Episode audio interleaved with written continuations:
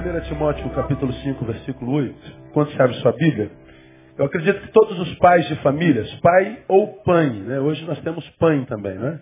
E muitos, ou muitas, ah, alguém não recebeu esse, esse, esse papel? Esse papel a gente deu para todo representante de família. Para os que quiserem fazer algum pedido de oração. Nós vamos orar daqui a pouquinho pelas famílias aqui representadas e nós demos um para cada pai de família, para cada representante de família. Se você não recebeu, quiser receber, levanta a sua mão aí onde você está. Os introdutores vão distribuindo bem rapidinho aí, ó. Fica com a sua mão aqui. Você pode pedir o que você quiser aí ao Senhor. Aí imagine o Senhor está aqui presente, está. E Ele quer abençoar a tua casa. Você tem algum pedido a fazer o Senhor para a tua família? É, é só para a família hoje. ok? É, é, claro, se você é pai de família, está desempregado, precisa um emprego, claro, pode pedir mas a gente está pedindo para a família. É um pedido específico, direcionado para a família. Logo, logo, a gente vai trazer os pedidos e a gente vai colocar aqui ao pé da cruz. E vamos orar ah, pedindo ao Senhor que nos abençoe muito, porque a família nunca precisou tanto de oração, de intervenção divina como agora. Nesse tempo que nós estamos vivendo exatamente agora. Ah, 1 Timóteo capítulo 5, versículo 8. Nos últimos três anos, no culto da família, eu preguei exatamente sobre esse versículo. Esse ano é o quarto ano que eu falo sobre o mesmo versículo. E eu queria fazer algumas considerações para cada um de nós essa noite a respeito do que está aí impresso. 1 Timóteo capítulo 5, versículo 8 diz assim, mas se alguém não cuida dos seus, especialmente, principalmente dos da sua família, tem negado a fé e é pior do que o incrédulo. Vamos ler juntos? Olha para cá, está impresso aqui no, no nosso painel. Vamos ler juntos? Mas se alguém não tem cuidado dos seus, principalmente dos da sua família, negou a fé e é pior do que o infiel. Na, na, na, na vertente original, original do que o incrédulo. Se alguém não cuida dos seus, todos, principalmente dos da sua casa, dos da sua relação consanguínea, diz a palavra, é pior do que o incrédulo. Então Paulo, ah, pelo Espírito Santo, está dizendo, viver incredulidade é uma das piores condições que uma criatura de Deus pode viver. Se é filho de Deus, filho do Pai das luzes, se ele é de origem espiritual, e se esse filho passa a viver a incredulidade, ou seja, não crer na existência do próprio Pai, achar que é obra do acaso, achar que como ser inteligente é produto de uma não inteligência, achar que é produto de uma eclosão, de uma explosão. Se, diz a palavra, um homem, uma mulher, um filho de Deus, vive incredulidade, ele vive o pior estágio que um filho de Deus pode viver. Não sou eu que estou dizendo, é Paulo.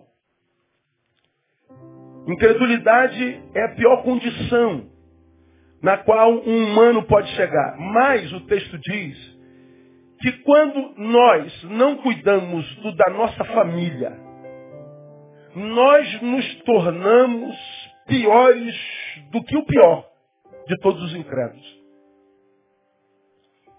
Quando o ser humano vive incredulidade, ele arranca dele a transcendência. Ele arranca dele a possibilidade de viver o que a filosofia chamaria de fenomenológico, do metafísico. Ele é reduzido a um pedaço de carne que anda. Ele é reduzido, como já falei aqui, à sua estatura e ao espaço de terra que ele consegue pisar. Viver é, a, a, dentro desse corpo, aprisionado nele, sendo reduzido a carne, músculos, pele e osso, é, é reduzir-se ao, ao, ao, pior estágio que o ser humano pode, pode ser reduzido. Paulo diz que a gente pode se tornar pior do que isso. É quando a gente é isso, incrédulo, e ainda por cima não cuida daqueles que Deus nos deu por herança, nos deu como família. Então, incrédulo, no contexto, é o que vive, portanto, alheio à palavra. Incrédulo é o que é, vê palavra não crê nisso. É o que é, ouve de Deus, escuta de Deus, às vezes até sente, mas não consegue, a despeito disso, viver experiência com Ele, crer nele. É, se, se debruçar na palavra e extrair dela a palavra de Deus. Então, o incrédulo nesse contexto é o que vive alheio à palavra de Deus, por conseguinte, porque vive alheio à palavra de Deus e não crê em Deus, cuida da sua família como se sua família fosse só corpos que andam. Ou seja, se eu não creio em Deus, não tenho a vertente espiritual. Tenho, mas não admito. Não creio na sua palavra, sou incrédulo. Se eu não creio nisso, sou incrédulo, quando eu cuido da minha família, eu cuido só de corpos. O incrédulo é aquele que tem família, mas retirou dela a sua vertente espiritual. O incrédulo é aquele que tem mulher, esposa, tem filho, tem família, mas trata dela a ver apenas na perspectiva material. Minha família é uma matéria. Portanto, o incrédulo, à luz da palavra, é o materialista. O verdadeiro materialista. Materialismo. Doutrina filosófica, citada pela primeira vez lá no século VI com, com Protágoras, que diz que o homem é a medida de todas as coisas, é o centro de todas as coisas. Todas as coisas convergem nele, então ele é o início de tudo e o fim de tudo. Tudo que existe converge nele. O homem é o seu próprio Deus. Não foi Deus que criou os homens, os homens criaram os seus deuses. Começa lá. O materialismo ganha pouco corpo, vai até o século XVI, XVIII. Nasce ah, o materialismo filosófico que diz que o homem é só matéria. Não existe metafísico, não existe espiritual, não existe alma. Nada disso existe. Tudo que existe é o que os nossos olhos veem, é o que a nossa mão toca. O materialismo evolui, ele chega a, a, ao 18 e aparece o materialismo científico, que diz que é, o homem não precisa de Deus, o homem é razão pura, troca-se Deus pela razão. Então o homem, ao longo da sua história, vem colocando Deus para fora da sua existência. Colocando aquilo que não se pode explicar para fora da sua existência. E ele vai se coisificando. Ele se transforma num pedaço de carne que anda. Paulo está dizendo que o materialista é aquele que tem família. Mas a minha família é só uma matéria. Minha família é só corpo.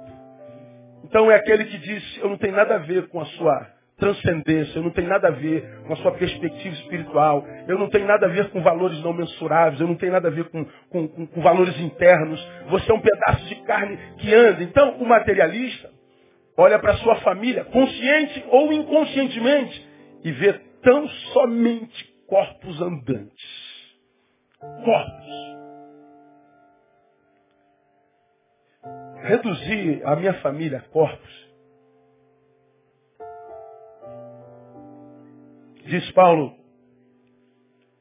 é viver a pior condição que o homem vive, é pior do que o incrédulo. É, é ser reprovado por Deus. Não se preocupar com a alma do filho. Não se preocupar com a alma da casa.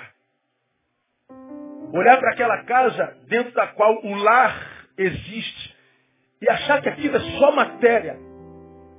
Achar que a relação que nós temos com a mulher e com filha é, é só corpo. Não, não nos preocuparmos com o intrínseco, com, com o não observável, mas real, diz o Senhor, é ser incrédulo. E quando eu não cuido da minha casa, eu sou pior do que isso. Porque, porque ah, o materialismo é sobretudo a castração da imagem de Deus do ser humano. Materialismo é redução do que ele é em essência, é a confiscação da sua transcendência, da sua capacidade de ir além da altura que possui, do peso que tem. O materialismo é uma condição terrível. Reduzir a minha família a um pedaço de carne é coisificá-la. Coisas não se amam, se usam. coisas, não tem valor intrínseco. O valor que ela tem vem de fora. É como como o meu iPad. Bom, esse iPad é meu. E se eu quiser vender, eu vendo e peço o preço que quiser. Quer comprar meu iPad? Ele custa 10 mil reais. Você está louco, pastor? Tô. Mas ele é meu, eu ponho nele o valor que eu quiser. Quer comprar meu iPad? 10 reais. Opa, eu quero, pastor. Mas é isso mesmo, pastor? É, é meu, eu vendo pelo valor que eu quiser. Essa coisa tem o valor que eu quiser dar a ele.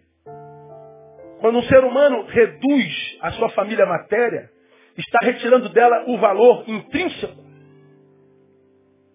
Está tirando de sobre ela o seu valor verdadeiro. E se coisa, bom, o amor vai ser sempre limitado e o cuidado muito menos. Então, como a gente pode ver, cuidar bem dos nossos, sobretudo da nossa casa, é não ignorar a realidade espiritual e transcendental da nossa família. Se alguém não cuida dos seus, é pior do que o incrédulo. Então, a gente aprende com, com, com muita, muita clareza que espiritualidade para Deus não tem a ver com frequência à igreja. Espiritualidade para Deus não tem a ver com religião. Espiritualidade para Deus tem a ver com cuidado familiar. Você me viu pregar aqui no ano passado? Portanto, que quando a graça de Deus de fato alcança o homem, essa graça não o manda para a igreja, essa graça, essa graça o manda para casa. Cuida dos seus. É espiritual de fato. Tem transcendência, viveu uma experiência metafísica, encontrou-se com Deus. Sim, então mostra isso pelo cuidado da tua família. Porque se você não cuida da tua família, mesmo que você vive enfiado na igreja, mesmo que você vive um fanático religioso, cristão, mesmo que você seja um rato de igreja, se você não cuida dos seus, você é um incrédulo frequentador de, de templos. Você é um incrédulo leitor de Bíblia. Você é um incrédulo que professa um credo. Você é um hipócrita. Porque a graça de Deus, quando nos alcança, nos manda sobretudo para casa. Viver a fé é viver cuidado, principalmente dos nossos. Agora, o que, que todos nós vemos acontecer hoje, irmãos? É para isso que eu quero chamar a sua atenção. O que nós vemos é acontecer exatamente o seguinte: o oposto do cuidado familiar. Se viver espiritualidade é aproximar-me da casa, o que nós vemos hoje é exatamente a decadência da espiritualidade, não confunde espiritualidade com religiosidade, porque o que nós vemos é a família sendo desbaratada, a família sendo desconstruída. Vocês me ouviram falar hoje de manhã, me viram pregar no ano passado, que com tristeza, pela primeira vez na história do Brasil, foi publicado em 2013 pela IBGE, que pela primeira vez na história do Brasil, a família nuclear já não é mais maioria no Brasil. Família nuclear é aquela composta por pai, mãe e filhos. Aquela que Deus pensou lá no início. É aquela única que da qual a vida emerge. É a única capaz de produzir vida. É a única capaz de produzir a continuidade da espécie. Aqui Deus pensou, pai, mãe, filhos. Essa família foi maioria na história do Brasil inteiro, nesses mais de 500 anos. Pela primeira vez, em 2013, a família nuclear deixou de ser maioria. Ela agora compõe 49,9% das famílias e dos lares brasileiros. Porque 50,1% já é composta de novos modelos familiares. Famílias que foram construídas a partir do fracasso da família nuclear. Famílias que foram constituídas a partir do fracasso da primeira família, do primeiro projeto. Se a família nuclear é minoria, significa dizer que a família está passando por uma desconstrução total. A família está sendo destruída. A família está sendo bombardeada. Há um engendramento contra a família querendo ou esfacelá-la. Por quê? O que, que acontece com a família? Todos nós estamos vendo isso. Um orquestrado, bem executado projeto de reducionismo do homem, portanto, arranca a espiritualidade e a transcendência, coisifica-o e a família que ele constrói é família de, de se relacionando com coisa. Aí nós vivemos a experiência do filho pródigo que Paulinho acabou de cantar. Ele chega aos 18 anos, diz assim, velho, não estou mais afim de te obedecer, não estou mais afim de dar prestação de conta para ninguém, não estou afim de trabalhar de graça para sua família, para sua empresa familiar. Quer saber? Eu já sei de tudo, eu estou vazando, me dá meu dinheiro, já estudei as leis do país e eu sei que eu tenho direito à herança mesmo em vida. O senhor não morreu, mas eu sei que eu tenho direito à minha herança.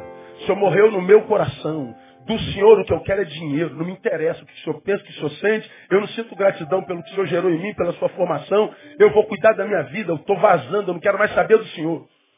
E o moleque vai embora. Você conhece a história de Lucas capítulo 15?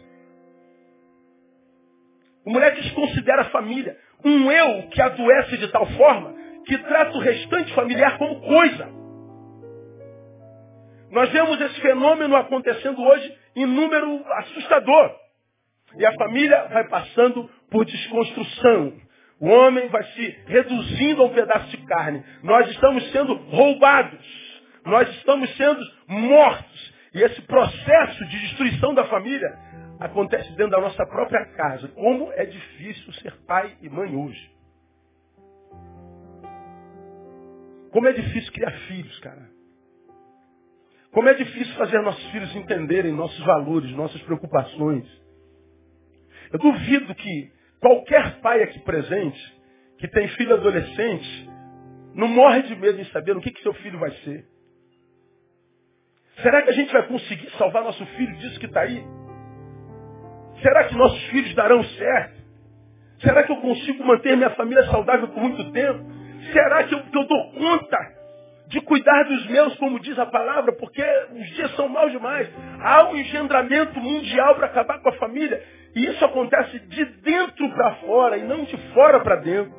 A destruição começa do, do, da origem, é de dentro para fora, é uma eclosão, é uma explosão. É de dentro para fora, não é de fora para dentro. Há um engendramento. Eu quero mostrar para vocês como isso acontece dentro dos nossos olhos. Vejam comigo. Primeiro, a gente vê nas últimas décadas uma hiperdesvalorização do casamento. A gente ouve o tempo todo que o casamento é uma instituição o quê? Falida. O casamento é uma instituição o quê? Falida. Então, quando a gente diz que o casamento é uma instituição falida, o que, que a gente está dizendo? Não casa, meu filho. Deixa de ser bobo, mané. Eu sou casado há 27 anos. Já falei sobre isso aqui. Trabalhava em banco quando fui me casar, no dia do meu casamento. Feliz da vida, chegou o convite. Eu fui lá na cozinha, onde só os funcionários têm acesso, colegas de trabalho, e botei meu convitezinho de casamento.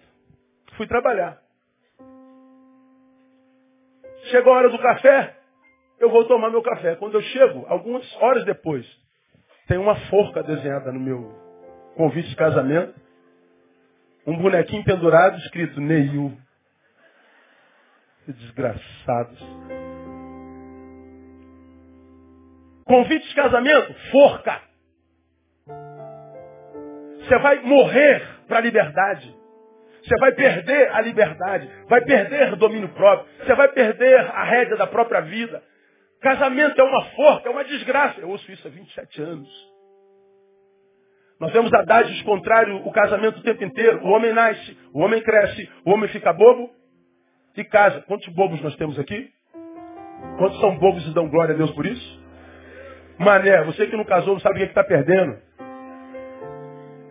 O homem nasce, cresce, fica bobo e casa. É porque casar é bobagem. Cara, tem muita mulher por aí.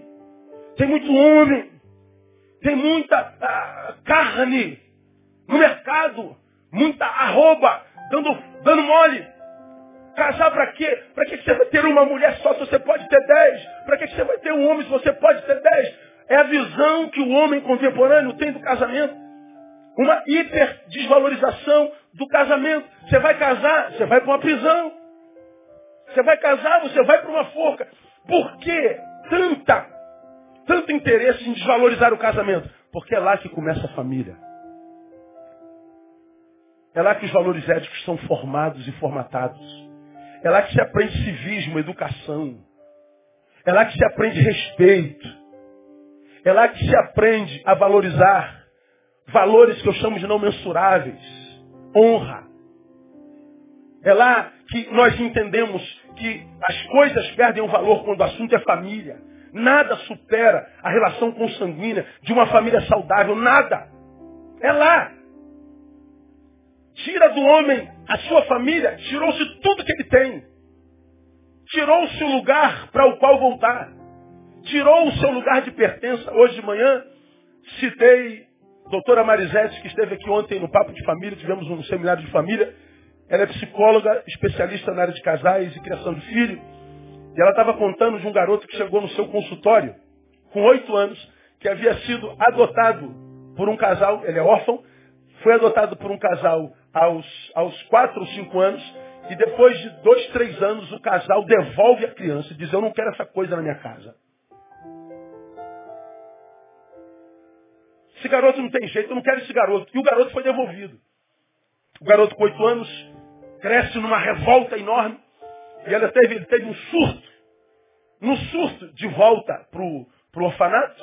Você tem uma ideia? Quando devolveram, o juiz aceitou, mas o juiz condenou os pais a pagarem os seus estudos até os 18 anos de idade. Que bom, pelo menos isso. O garoto é devolvido, ele tem uma crise de ira, de, de, de uma síncope, e o garoto quebra tudo, o garoto fica revoltado, pega um garoto, amarra o garoto e leva para a doutora Marisete para o consultório. E o garoto chega lá em estado de desespero, tremendo, babando e tudo mais. E aquele menino desesperado, a dona Marisete, a doutora Marisete pega e ela disse assim, eu não quis saber de técnica, de ética psicológica, eu larguei, joguei tudo no lixo, e eu peguei aquele garoto no colo, a mãe falou mais alto do que a psicóloga em mim, e ele, ela então não sabia o que fazer, todo mundo, ninguém sabia o que fazer, ela simplesmente como banho abraça o menino, coloca o menino no peito. E o menino vai se acalmando. E ela vai acariciando o garoto, o garoto vai se acalmando no colo dela. E o garoto quando volta assim, ele diz assim, tia, quem é meu dono? Eu pertenço a quem? De quem eu sou? Um garoto aos oito anos revelando que todos nós temos, enquanto carência maior, a necessidade de pertencimento. Saber de que núcleo eu pertenço, a quem eu pertenço. Eu sou parte do quê? Onde começa? No casamento. Não é bom que o homem esteja só, diagnóstico do altíssimo.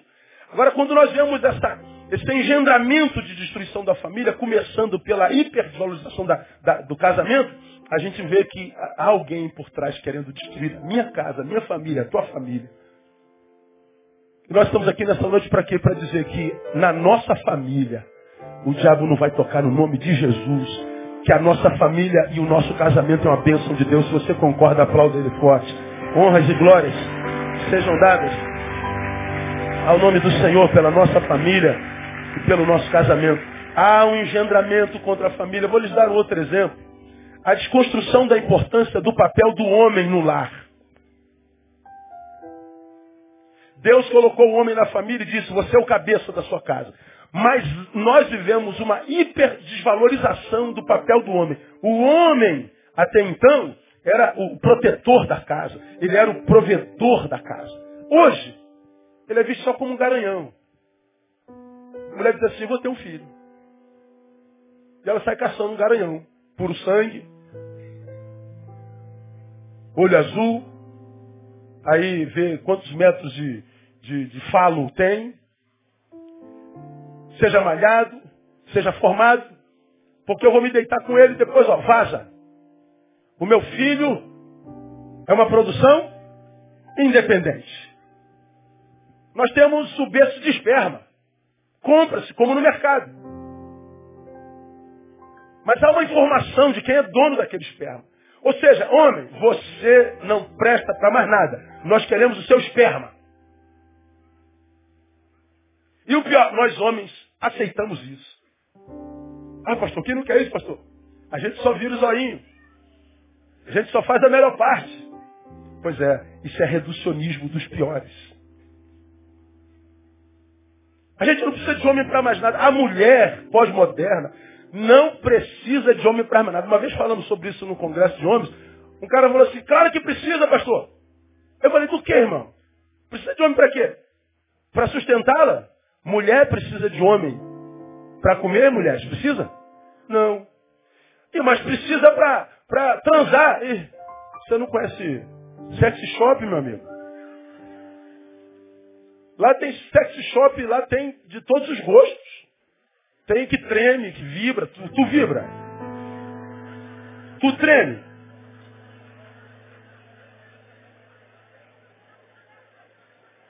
Não precisa de você para nada.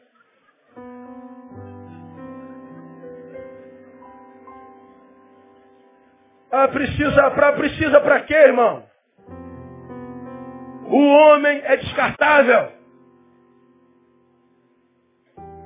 Agora, qual é a complicação disso? Porque o homem é o arquétipo da autoridade. Filhos precisam desse arquétipo. Filhos precisam se sentir seguro. O homem é o símbolo da segurança. É o que segura a rédea. O homem é o que dá a sensação de que nós estamos protegidos. Mesmo que não estejamos, se o homem for banana. Mas o homem é o símbolo da deidade na família. Ele é a boca de Deus, ele é o sacerdote do lar. A mãe é o afeto, a mãe é quem tem útero. A mãe é quem cobre com a asa, mas é o homem quem disciplina. É o homem quem impõe limite. Quando não há limite, brota em nós a nossa pior parte. E é por isso que essa geração está perdida, não respeita ninguém. Agride professora, bate em vó, briga com o pai, chuta a mãe. Não respeita mais nada, nem ninguém. Porque ele não tem limite em casa. Ele não conhece autoridade. Ele não conhece limite. Esse moleque não tem solução se ele não for educado em casa. Pais estão transmitindo isso para a escola. A escola não educa, escolariza. A educação é em casa. Vá para o Google em casa e veja uma reportagem publicada há um pouco tempo atrás pela Associação Brasileira de Psiquiatria, como diz lá que a figura do homem para disciplina na sua casa e impor é mais importante que a da mulher. Mas nós vivemos um engendramento contra a família, tentando desvalorizar o papel do homem em casa. O papel do homem na sociedade. Isso não é de Deus. Vou dar um outro exemplo para você. Redução do número de filhos. Antigamente nossas mães tinham filhos. Cara. Temos aqui na nossa igreja uma irmã que teve 17 filhos. Ó, tem que ser boa, irmão. Tu tem dois, tá querendo se matar, não tá? Fala a verdade. Eu fico, meu Deus, pensa tu com 17 filhos. Pensa. Só pensa. Vê se não dá para ficar maluco. Ó, ela não ficou maluca. E pior, os filhos vão casando e vão jogando netos.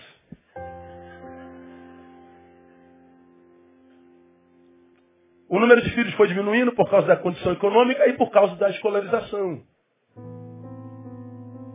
A gente vai pensando dentro da nossa possibilidade, não é mais só relação afetiva. Agora é econômica, é financeira, é geográfica. Nós não diminuímos filhos porque nós não queremos mais ter filhos, é porque a gente tem outros valores. Ora, é claro que nós devemos ter filhos tantos quanto a gente possa dar a melhor educação, a gente possa dar a, a, o melhor do mundo. Então, aparentemente, parece, né, uma questão econômica também, mas, sobretudo, sociológica. Por que o número de filhos, principalmente o único, é complicado? Porque a humanidade se desenvolve no convívio. Quando é que a humanidade brota no ser humano? No convívio. Se você pegar um ser humano pequenininho e levar para o meio do mato, ele nunca vê gente na vida dele. Ele vai se comportar como os bichos com os quais ele se encontra. Ele vai se comportar como os animais daquela selva. A humanidade se desenvolve no encontro. Quando a gente tem mais de um filho, eu não estou falando que ter um filho é pecado. Pelo amor de Deus, seu filho é uma benção. Mas quando a gente tem mais de um, dois, bom, sociologicamente, isso é uma benção, porque ele vai ter que aprender a dividir paz, ele vai ter que aprender a dividir espaço, ele vai ter que aprender a dividir tempo, ele vai ter que aprender a dividir comida, ele vai ter que saber esperar, ele vai ter que aprender a saber respeitar. Ter mais de um filho é sociologicamente positivo. Mas nós estamos vivendo a geração Como nunca antes do Brasil, que só tem um filho. E mais, cada vez mais tarde. Hoje você passa pelo shopping, tu vê um monte de velho com carrinho. Aí tu fica assim, é avô é pai? Cala a boca, não pergunta, irmão. É seu neto? Não, é meu filho, pô. Eu que tenho boca grande já passei essa vergonha. Encontrei com um amigo que eu não via há muito tempo, criado comigo, eu estou com quase 50. Teu neto? Não, meu filho. Caraca, mano. Imagina eu com 50 anos com um filho de dois meses. Quando ele tiver com 15 anos, eu estou com 75, 65. Vamos jogar bola, pai. Só se for para tu me matar, moleque. Porque não, não dá. Tu quer ser assassino do teu pai? Não dá. A gente está tendo cada vez mais velho. Mas por quê? Porque a gente quer curtir a vida. Nós pensamos em nós. O filho é um sonho que a gente deixa lá para o final. Ou seja, filho, você não é imprescindível. Meu prazer. Minha realização. Isso revela uma questão social. Eu vou dizer mais para vocês, ó. Redução do direito de educar os nossos filhos, de disciplinar nossos filhos. Bom, eu sou de um tempo e eu sou caçula de cinco. Caçula tu sabe que tira onda, né, meu? Ele é babado, lambido. A única, o único problema se a família for pobre, ele usa a roupa dos irmãos mais velhos. Não é verdade? Mas tirando isso, é só vantagem. Os irmãos mais velhos brigavam com o mais novo. O mais novo sempre estava com a razão. Geralmente é o capeta. Mas ele sempre estava com a razão. Eu fui caçula de cinco. Meu pai, é, meus irmãos dizem que batia deles abertos. Em mim só bateu uma vez. Mas a vez que ele me bateu foi com fio. Pensa, irmão. É isso, é isso aqui. Você sabe o que é isso aqui? Ó? Fio. Dói. Já ganhou isso aqui no lombo, o, o bronze? Uma vez? Quer experimentar? Não. Dói. Por que, que ele bateu com fio? Porque eu cheguei tarde, morava em Jacarepaguá, ele vinha para a igreja e eu fominha de bola de culto, esqueci do culto. Quando voltei, quando, quando, quando, cheguei em casa, meu pai já tinha vindo embora com a busquinha dele, eu falei, tô perdido, mano. Quando meu pai volta, eu já estava na porta clamando pelo sangue do cordeiro. Tomara que o culto tenha sido uma bênção, o coração do meu pai. Nada, o culto foi uma bênção, mas o coração não se moveu. Meu pai me levou para dentro do carro, você vai apanhar, sabe por quê? Sei. E meu pai me bateu com fio. Eu chorava, minha mãe do lado não abria a boca.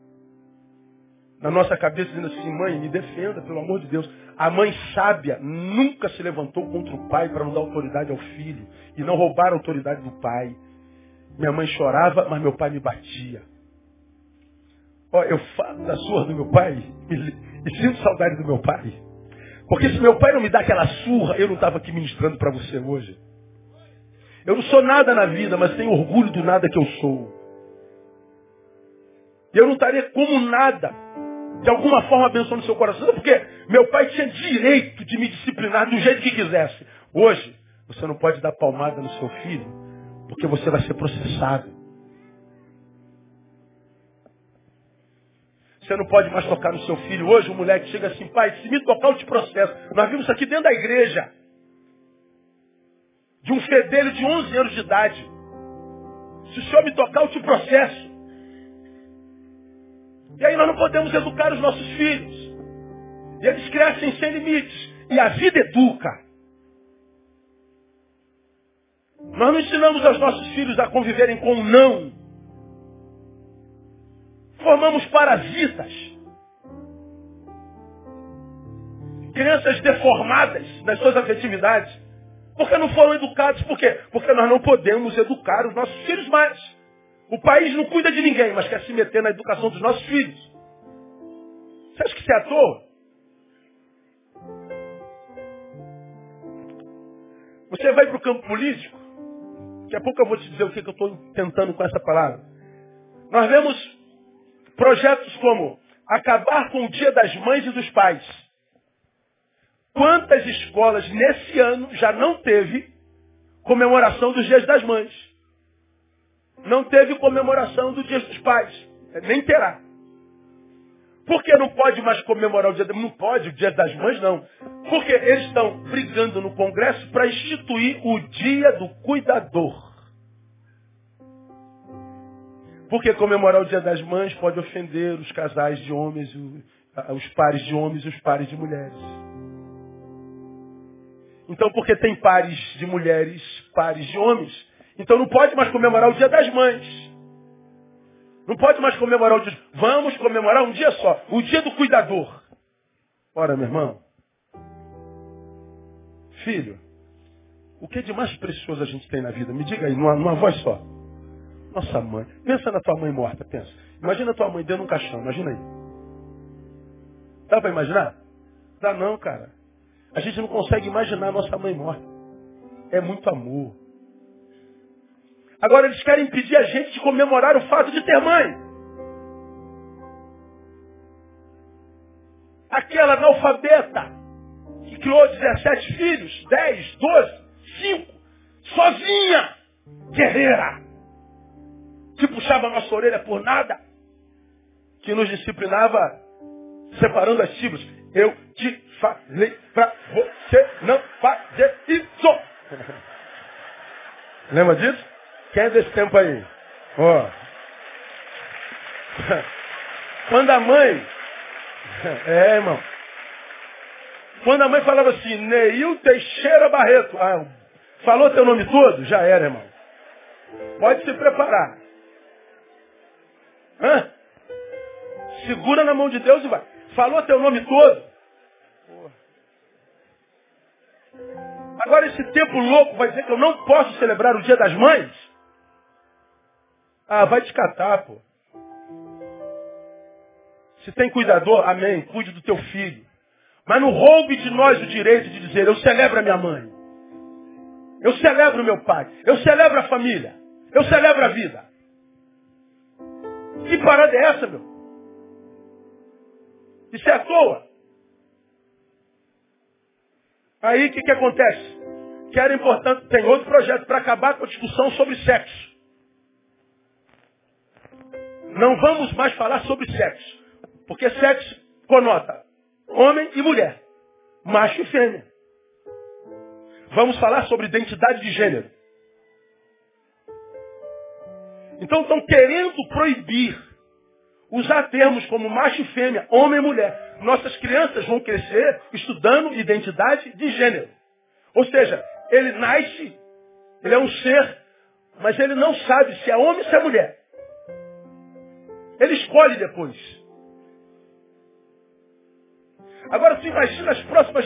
Vamos passar umas quatro gerações, vamos lá para 2030, 2040.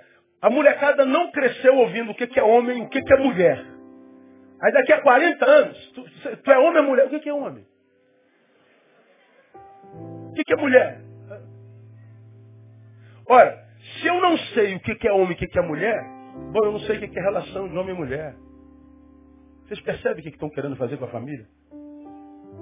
Vamos imaginar que esse troço passe. Nós vamos ter que reeditar toda, toda, é, como é que eu diria, é, produzir material didático para todas as escolas do Brasil, editado pelo MEC, para falar sobre identidade de gênero. E aí, nossos filhos vão aprender sexualidade, vão aprender família na escola,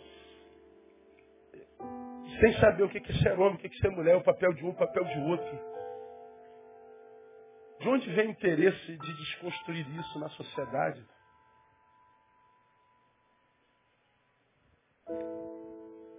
Está lá um projeto de lei querendo reduzir a idade, por exemplo, do estupro de vulneráveis. É considerado estupro qualquer intervenção de um maior contra uma criança de 14 anos. Eles querem reduzir para 12. Só será estupro se a pessoa tiver até 12 anos. 13 e 14 não mais. 15 não mais. 16 não mais. Por que, que querem reduzir? Por que, que querem ampliar a extensão da vitimização para 12 anos? Qual a intenção disso? São projetos que não, não, não, não se explica. Estão querendo legalizar as drogas. Isso está dando pano para manga. Me botaram aí num, num, num, grupo dizendo que eu sou a favor da ligação das drogas. Não, não sou, nem nunca serei. Isso, se eu morasse na Suíça, na Suécia, talvez.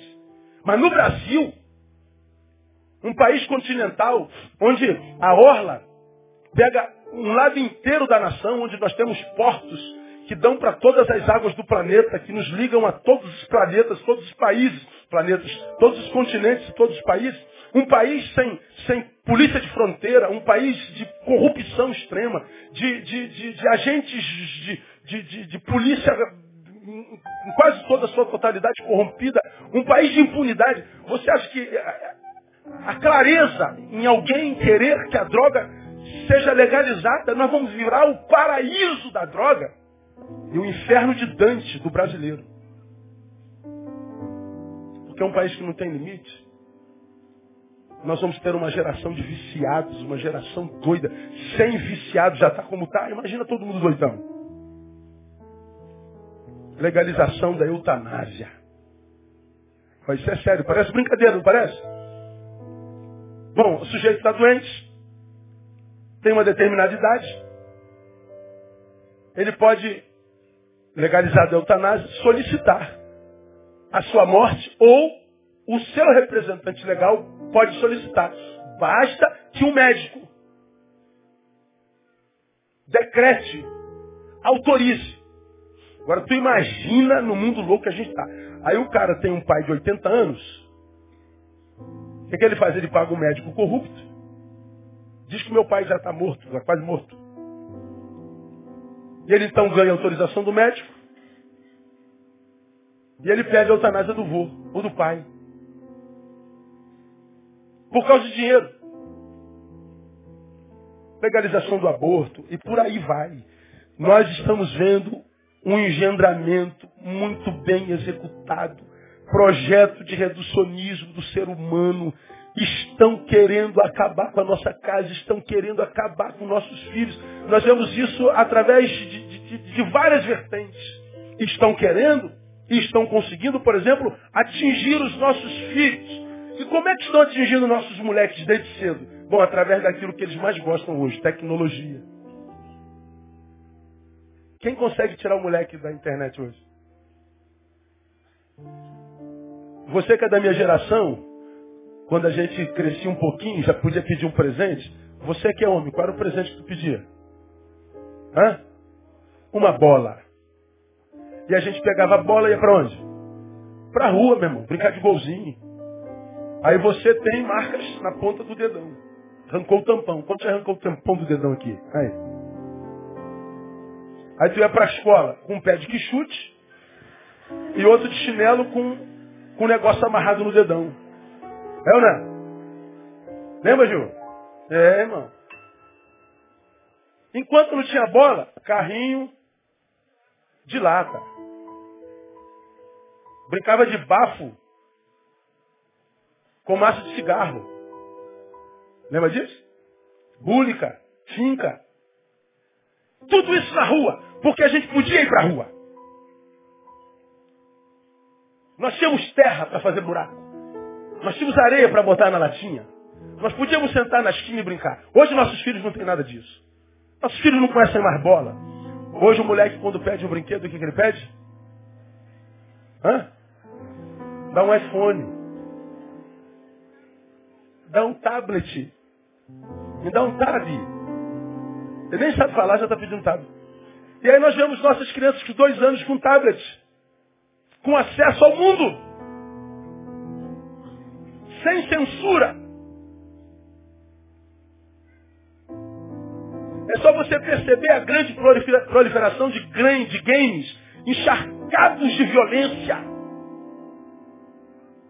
Estava outro dia lá naquele, lá no Barra Shopping, lá no, como é o nome daquilo lá, lá, lá no fundo. Não. Senac. Na Senac. Aí lá vende uns produtos lá.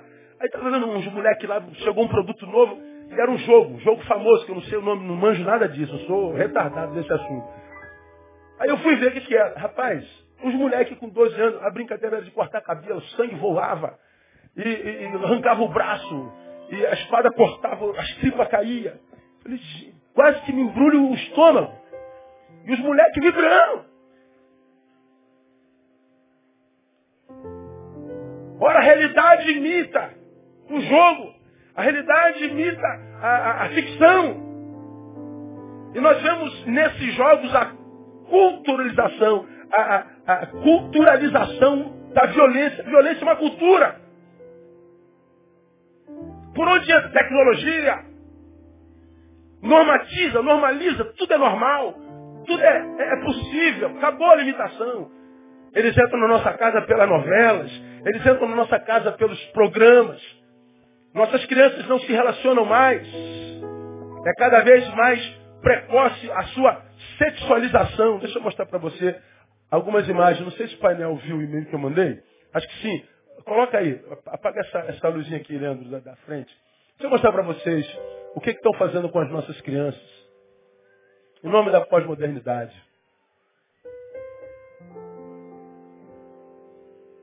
Vamos cantar um corinho.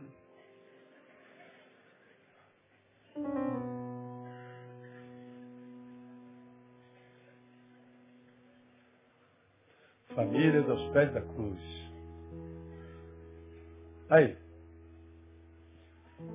Para prevenir, use camisinha. Isso aí é no kit chamado gay, né? Que é para as escolas do Beabá. Crianças com 6, 7 anos. Tendo que aprender sobre isso.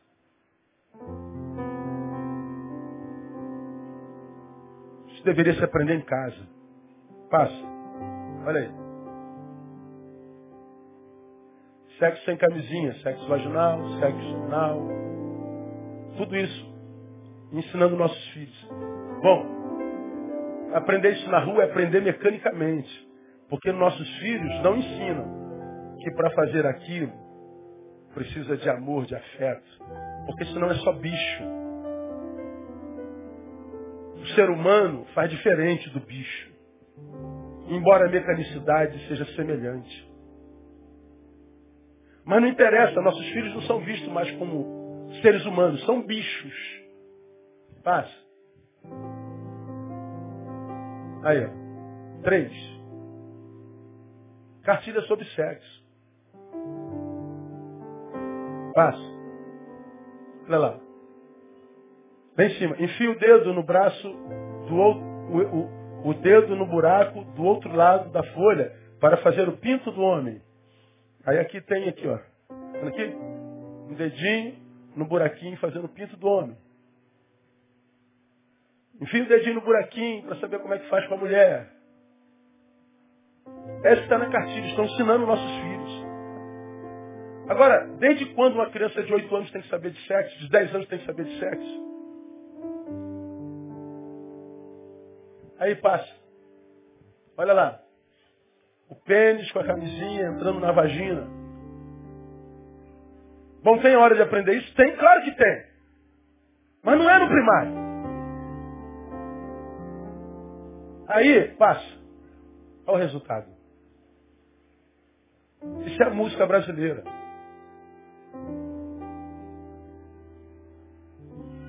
Sexualização precoce.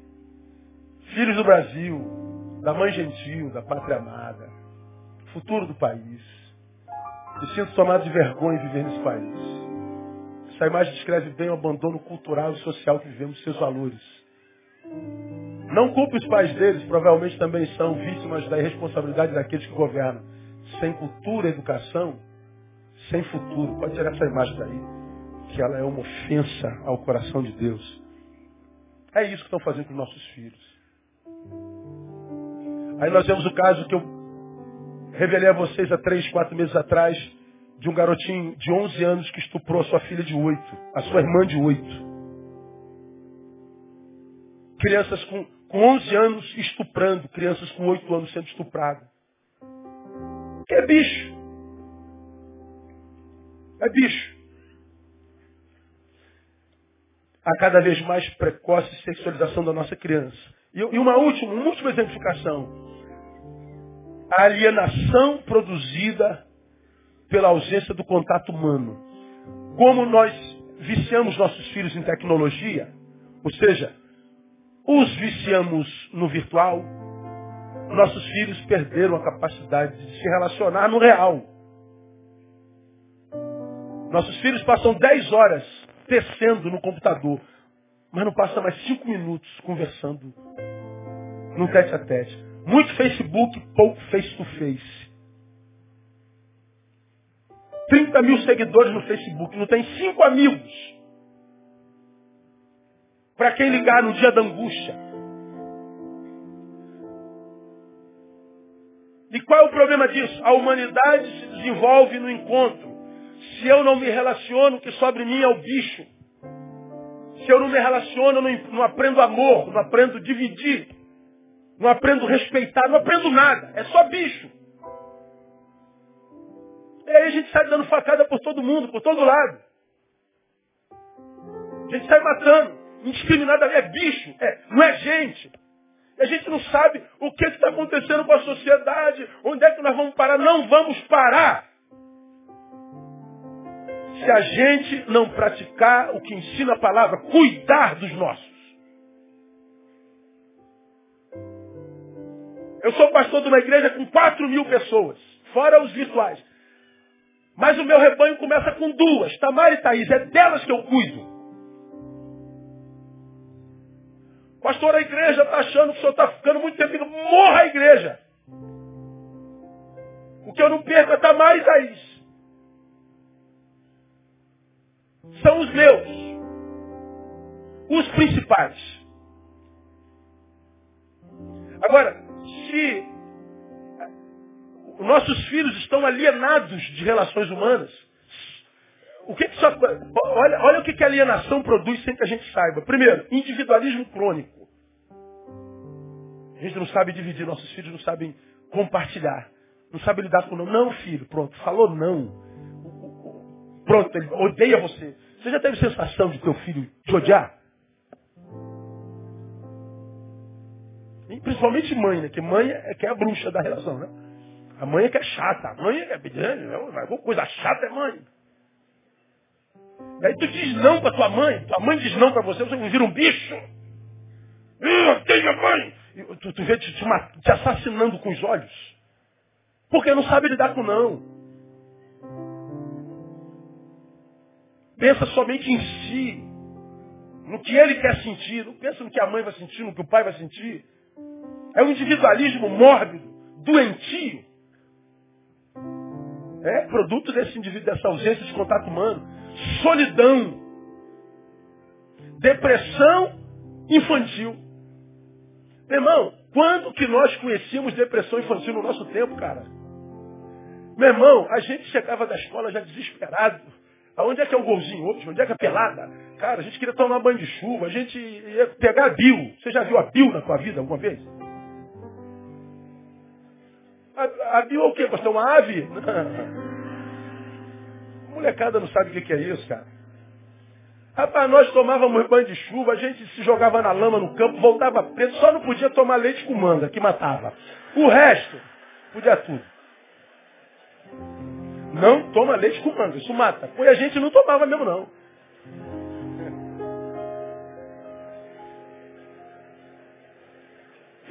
que loucura, cara. Muito doido, né?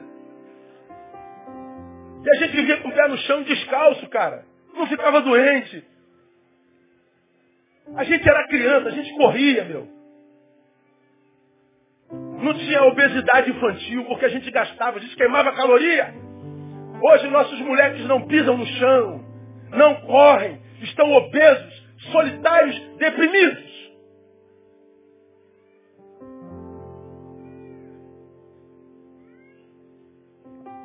Por último, atrofiamento afetivo. Se eu não me encontro, meus afetos não são compartilhados. Nós não temos o que eu chamo de trocas vitais de vida. Eu amo o meu iPad, eu amo o meu Facebook. É uma coisa.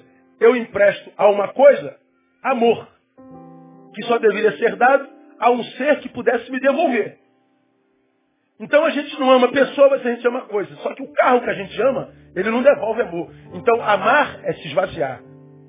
O iPad que eu amo, não toque no meu iPad, ele não pode me devolver amor. Então quanto mais eu amo, mais pobre eu fico. Eu amo minha profissão, meu trabalho. Amo essa coisa. Ama, ele não te devolve amor, você vai empobrecendo. Aí, a tua vida vai fugindo de você como um, um pneu furado onde o prego ficou. Você vai esvaziando. A vida vai perdendo sentido. Você vai murchando. Vazio. Angústia. Desespero existencial. O sono vai embora, agora só por remédio. O remédio não funciona mais, tem que mudar ou tomar dois. A vida se torna artificial. Viver deixa de ser um presente de Deus, passa a ser uma questão kármica, um castigo. Daí a epidemia suicida. Tem que ler IBGE dizendo que o suicídio é a segunda maior causa de morte entre pessoas entre 15 e 25 anos. A primeira é acidente de trânsito, que também é um tipo de suicídio. 15 anos. A segunda causa de morte no Brasil é suicídio. Meu irmão, com 15 anos, meu camarada. Eu estava em cima do pé de jamelão, comendo até. Cara, vou falar de desinteria, eu ia falar outra coisa, mas não vou falar não.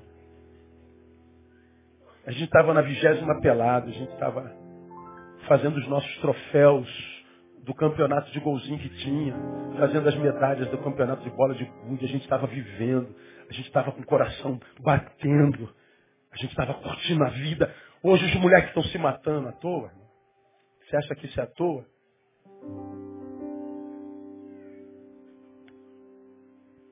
Aí, para a gente terminar, diante disso, como sobreviver, cara? Como é que sobrevive a, um, a um, uma, uma condição miserável como essa.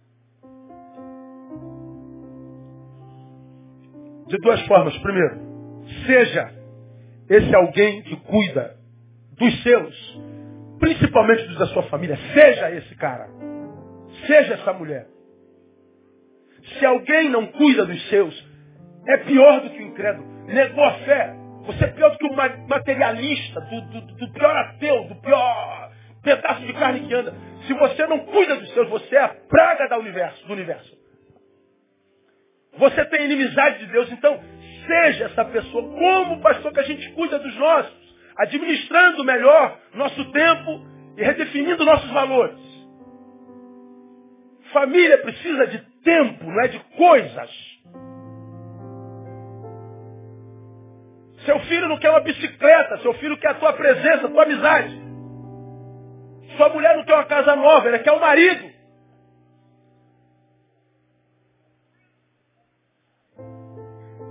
Pessoas precisam de pessoas.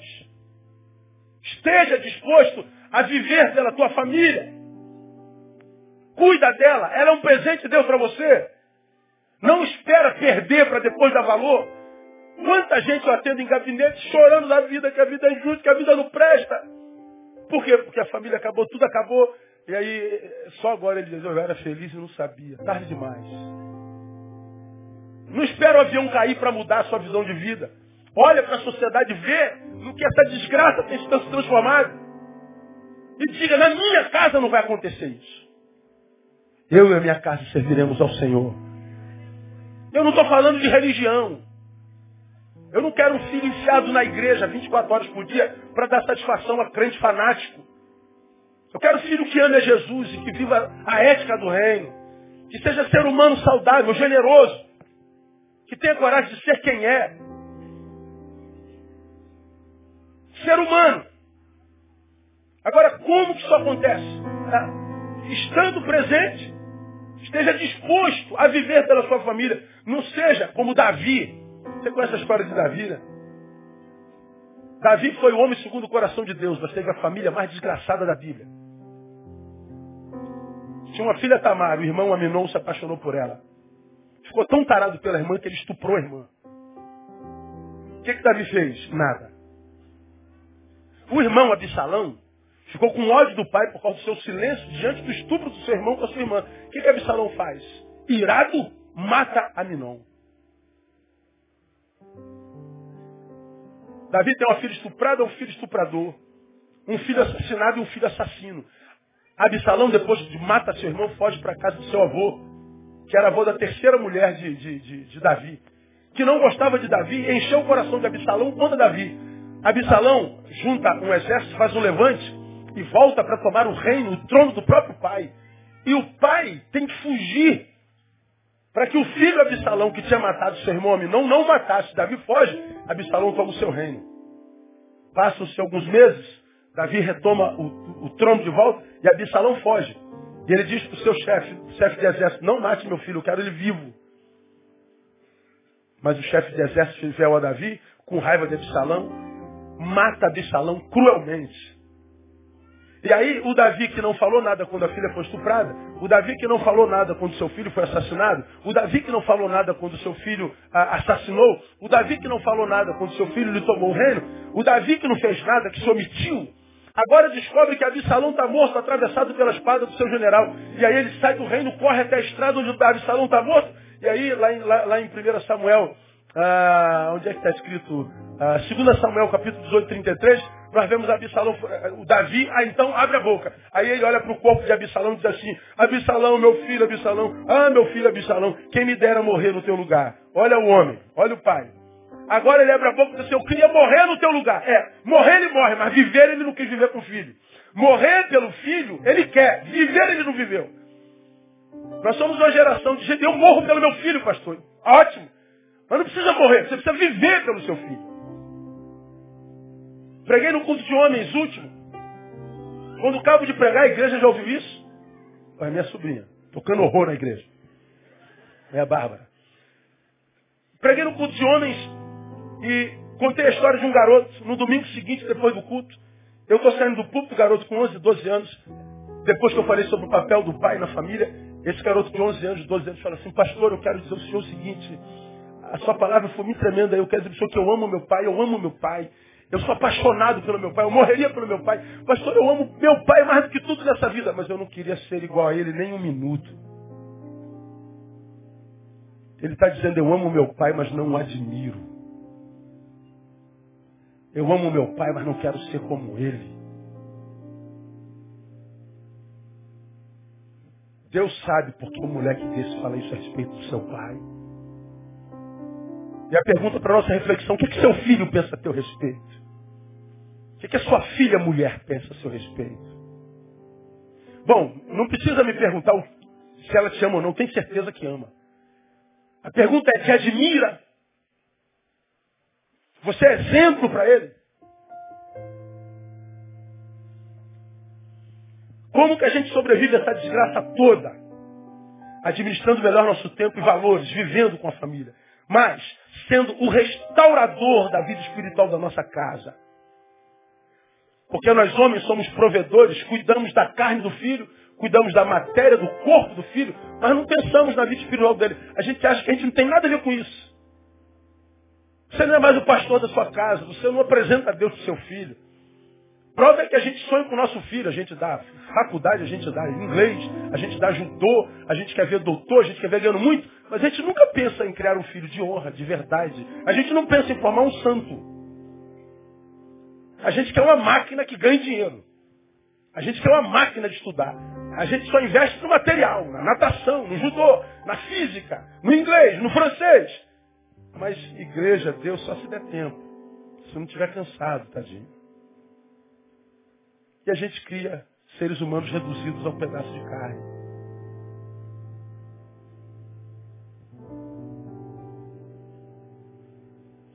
É colocar o lugar no lugar principal, a coisa principal. Você já ouviu alguém falar, não muito distante daqui, que a coisa principal é fazer da coisa principal a coisa principal. Vamos juntos.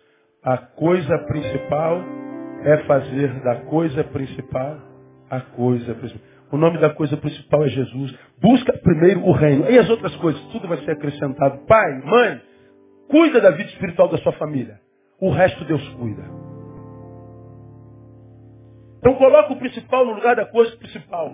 Que o seu filho decida não viver a tua fé. Mas não por falta de exemplo em casa.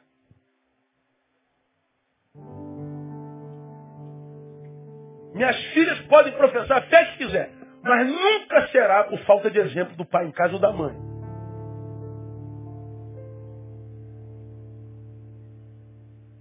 para a maioria dos filhos que a gente perde é só por causa da falta de exemplo. Nossos filhos olham para nós, deixa eu ver a importância que meu pai e minha mãe dão ao Senhor. Deixa eu ver a importância que meu pai e minha mãe dão à igreja. Deixa eu ver a, a, a importância que meu pai e minha mãe dão a Deus. Aí os filhos dizem, pô, meu pai, meu pai não está nem aí para Deus, para a igreja, para o ministério dele. Ele só vai se der, se der Deus, se não der, não deu. Trata Deus como mendigo, dá a ele a sobra. Por que, que eu tenho que valorizar Deus? Deus deve ser uma coisa muito pouco importante no negócio de Jesus, de espiritualidade. Besteira. De onde tu tirou esse menino? Meus pais me ensinaram. Eles falaram isso? Não, eles viveram isso. E a gente vê essa coisa que a gente está vendo na sociedade. Como que a gente sobrevive isso? Terminei. Não negue a fé que te foi dada como dom pelo Espírito Santo. Se alguém não cuida dos seus, é, especialmente da sua casa, nega a fé. Então, como que a gente sobrevive? Não negue a fé. A fé é um dom de Deus. Você crê, irmão? É porque Deus quis que você cresça. É um presente de Deus para você. A fé é o que te tira de 1,86m. A fé é o que te tira de, desse pedacinho geográfico dentro do qual você existe. A fé é o que te liberta da matéria. A fé, como eu preguei alguns minutos atrás, é o que te leva onde você quer ir, mesmo que você não possa sair do lugar. Você vai pela fé. Já aconteceu no nome de Jesus. Fé, como você já me ouviu pregando, é a certeza de que o futuro já está pronto. Então a gente caminha sem noia, sem neura, sem desespero. A gente sabe que é um Deus cuidando de nós, não renega essa fé por causa de materialidade. Porque não há matéria que possa gerar felicidade na gente. Felicidade não tem a ver com o lugar onde a gente vai, nem com o que a gente faz lá. Felicidade tem a ver com o lugar para o qual a gente volta e com quem nos espera lá. A felicidade é um caminho de retorno, não de ida. Não tem a ver com o que eu faço, tem a ver com o que eu sou e estou. Senão, perda de tempo. É loucura. O texto é claro ao afirmar que incredulidade e fé, à luz da palavra, tem a ver com cuidado da família. Cuida da tua casa. Porque existe um engendramento diabólico querendo destruir a tua casa. A Bíblia diz que o diabo veio senão para matar, roubar e destruir. E ele tem brincado com o Brasil. Ele tem arrebentado com as famílias. A nossa oração é que não aconteça isso contigo. Que a tua casa, teu casamento, teus filhos sejam alvos da promessa que nós citamos no início desse culto. Que a bênção do Senhor esteja plantada no centro da tua casa, espargindo para todos os quartos e cômodos e alcançando a todos que lá habitam, para que você tenha nesse mundo infernal um lugar para onde voltar, onde você tenha paz onde você se sinta pertencido. Não sei se essa palavra diz também não. Onde você tem a sensação de pertença. Onde você, depois de viver nesse inferno, volte para casa e se sinta rei. Porque se eu vivo o inferno fora, o inferno dentro, a única opção é escolher, escolher qual inferno viver. E não dá para viver inferno a vida toda, a vida se resume. Deus abençoe a sua casa. Que o Senhor te dê a graça de ficar bem velhinho, do lado da tua velhinha, e com os teus filhos, netos e netas sentados à mesa ao lado, te visitando no final de semana, melhor, trazendo a picanha, dizendo, velho, vim queimar a picanha contigo, trouxe teus netos. E que a gente babe nossos netos, nossos bisnetos. E que a bênção do Senhor seja sobre a nossa família no nome de Jesus. Quem recebe, diga eu recebo. Melhor aplauso ao Senhor Davi. Aleluia. Glória a Deus.